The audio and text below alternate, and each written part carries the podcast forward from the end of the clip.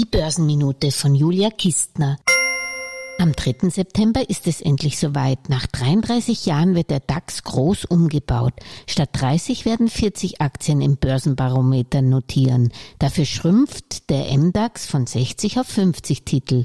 Zu den Aufstiegskandidaten zählen neben Airbus die Porsche Holding, der Geschmacksstoffproduzent Simrise AG, die Hannover Rückversicherung, HelloFresh, Zalando, der Medizintechniker Siemens Healthineer oder auch Labor Labortechniker Sartorius. Bayersdorf dürfte mit Nivea und Co. auch wieder in die erste Liga zurückkehren.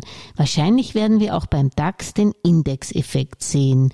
Aufnahmekandidaten werden die Tage vor dem 3. September stärker als der Markt steigen, Abstiegskandidatinnen hingegen unterdurchschnittlich performen.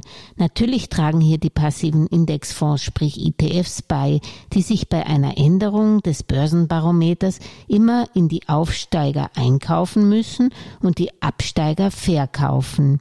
Es zeigt sich aber auch, dass viele Aufstiegskandidaten mit höheren Gewinnprognosen und besseren Gewinnen zum Zeitpunkt der Aufnahme aufwarten können. Deshalb steigen sie ja auch auf. Fazit, DAX-Aufstiegskandidaten sind so oder so ein Blick wert. Eine erfolgreiche Handelswoche wünscht Julia Kistner.